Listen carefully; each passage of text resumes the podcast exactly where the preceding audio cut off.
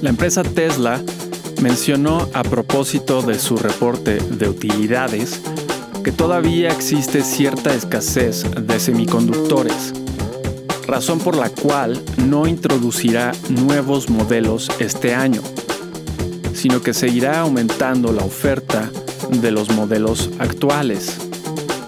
Y la empresa Meta, antes Facebook, anunció que se encuentra construyendo la computadora más veloz del mundo. Estará lista para julio de este año y utiliza cientos de procesadores de la empresa Nvidia.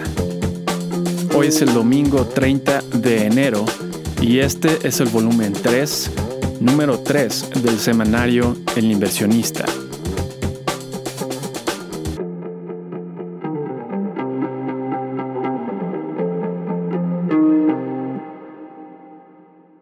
La bolsa estadounidense logró recuperarse de las bajas de días anteriores una vez que el gran temor a la política monetaria terminó.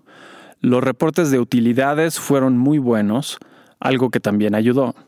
Fuera de ello, la semana tuvo pocas novedades. En economía, el gobernador de la Reserva Federal, Jerome Powell, dio varias piezas de información útil durante su conferencia de prensa. Primero, mencionó que el Comité de Política Monetaria piensa elevar la tasa en la siguiente reunión, que es en marzo, si las condiciones lo permiten. Segundo, recordó que la proyección de la reunión anterior era de tres alzas en la tasa de interés este año con la incertidumbre que existía entonces. En otras palabras, el hecho de que esa incertidumbre se haya eliminado da un mayor margen para elevar tasas este año y que por lo tanto sean más de tres alzas. Y tercero, Powell mencionó que la reducción en la cantidad de activos que la Reserva tiene podría comenzar a finales del año Mientras tanto, después de tres meses de lentas alzas en el retorno de los bonos del Tesoro estadounidense, esta semana tuvieron alzas significativas. A un año, el retorno aumentó a 0.75% y a dos años el retorno subió a 1.18%. Generalmente los cambios en retornos preceden a los cambios en la tasa determinada por la Reserva Federal, debido a las expectativas, por lo que en periodos de alzas suelen estar por arriba de esta. Generalmente también el rendimiento a un año suele ser igual a la tasa de la Fed más menos 2%. En otra de las economías más importantes del mundo, China, se decidió terminar con el confinamiento en la ciudad de Xi'an, una buena noticia para las cadenas de producción. Y por otro lado, varias instituciones financieras advirtieron que el precio del petróleo se elevará por encima de 100 dólares el barril para el verano.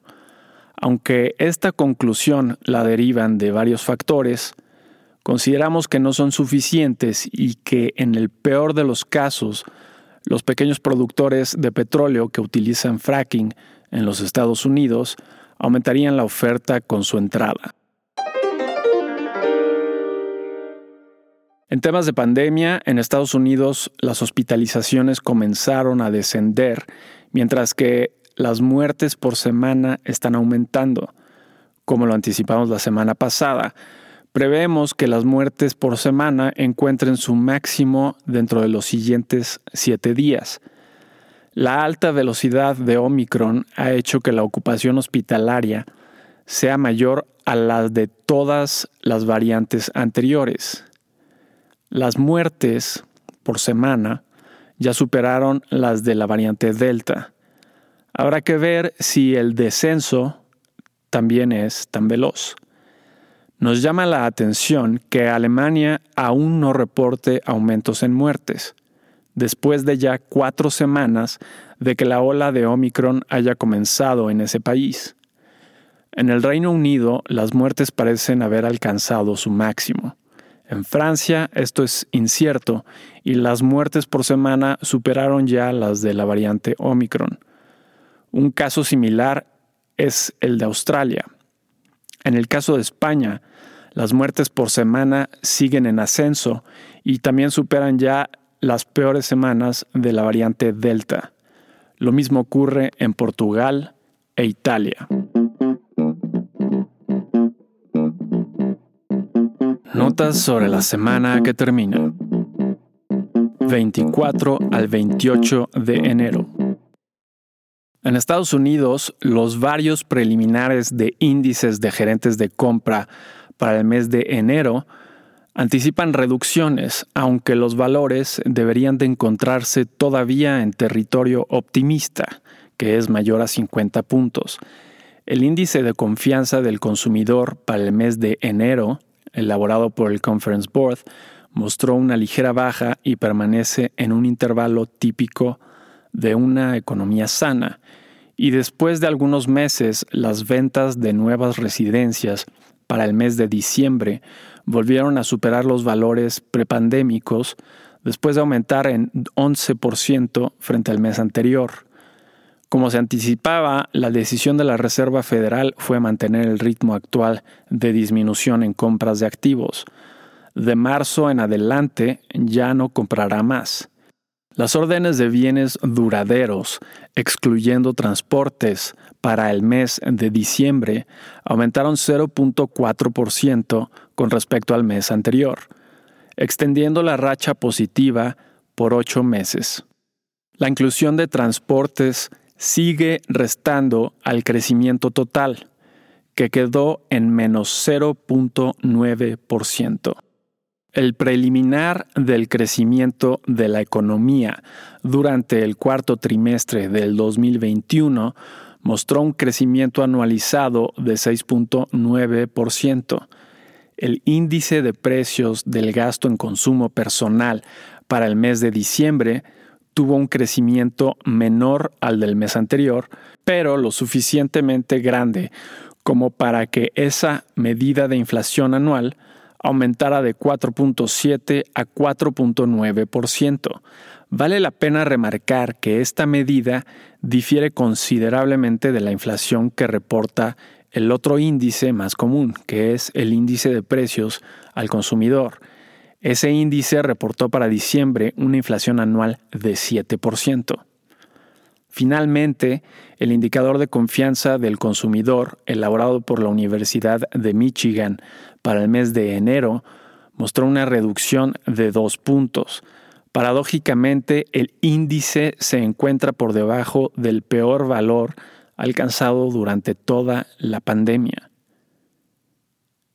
En reportes de utilidades tuvimos entre otras empresas reconocidas a IBM con una sorpresa positiva, Microsoft con una sorpresa positiva, Johnson Johnson con una sorpresa ligeramente positiva, Texas Instruments con una sorpresa positiva, American Express con una sorpresa positiva, General Electric con una sorpresa positiva, 3M con una sorpresa positiva, Tesla con una sorpresa positiva, Intel con una sorpresa positiva, ATT con una sorpresa ligeramente positiva, Apple con una sorpresa positiva, Visa con una sorpresa positiva y Caterpillar con una sorpresa positiva. El 73% de las 280 sorpresas fueron positivas, una muy buena semana en reportes de utilidades. Con respecto a la semana pasada, el índice Standard Poor's 500 de la bolsa estadounidense avanzó 0.7%. El petróleo West Texas Intermediate subió de 85.14 dólares el barril a 86.82 y el oro bajó de 1.831 dólares la onza a 1.784. En México, el indicador global de la actividad económica para el mes de noviembre mostró un crecimiento de 0.3% con respecto al mes anterior. Las ventas minoristas para el mes de noviembre aumentaron en 0.9% respecto al mes anterior y a pesar del superávit observado en el preliminar de la balanza comercial de mercancías para el mes de diciembre, el año 2021 en el agregado mostró un déficit de 11.491 millones de dólares, lo que se compara con el superávit de 34.013 millones de dólares durante el 2020. Con respecto a la semana pasada, el índice de precios y cotizaciones de la Bolsa Mexicana de Valores retrocedió 1.8% y el tipo de cambio subió de 20.53 pesos por dólar a 20.76 pesos por dólar.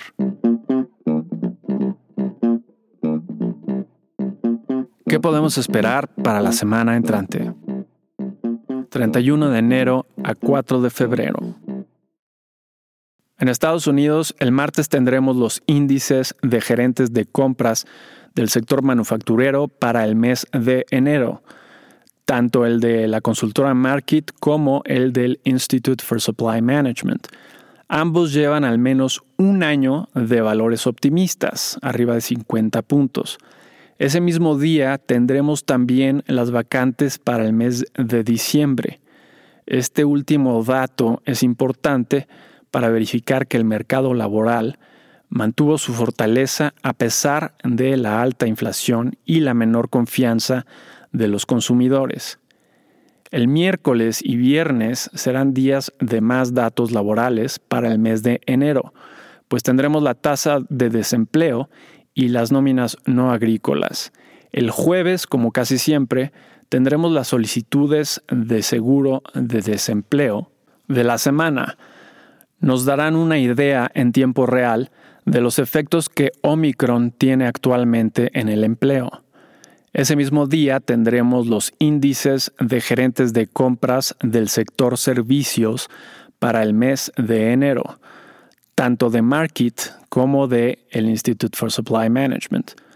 Este último dato es de gran importancia para medir el impacto de la variante Omicron sobre la economía y se anticipa una baja en ambos casos. En reportes de utilidades tendremos a las siguientes empresas reconocidas, Google, PayPal, UPS, AMD, Starbucks y Amazon. En México, el lunes tendremos el preliminar del PIB del cuarto trimestre del 2021. El martes tendremos el indicador de pedidos manufactureros para el mes de enero. El jueves tendremos el índice de confianza del consumidor para enero. El viernes tendremos el indicador de inversión para el mes de noviembre, así como la producción, ventas y exportaciones de vehículos ligeros para el mes de enero.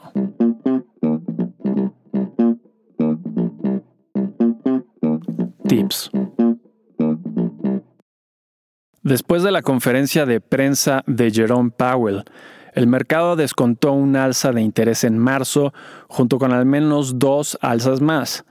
Ello hace que la incertidumbre y las bajas en la bolsa por motivo de la política monetaria desaparezca. El beneficio de ello se vio en el alza del viernes. Consideramos que este beneficio se extenderá durante la siguiente semana un fondo de inversión bursátil como el SPY parece una buena adquisición.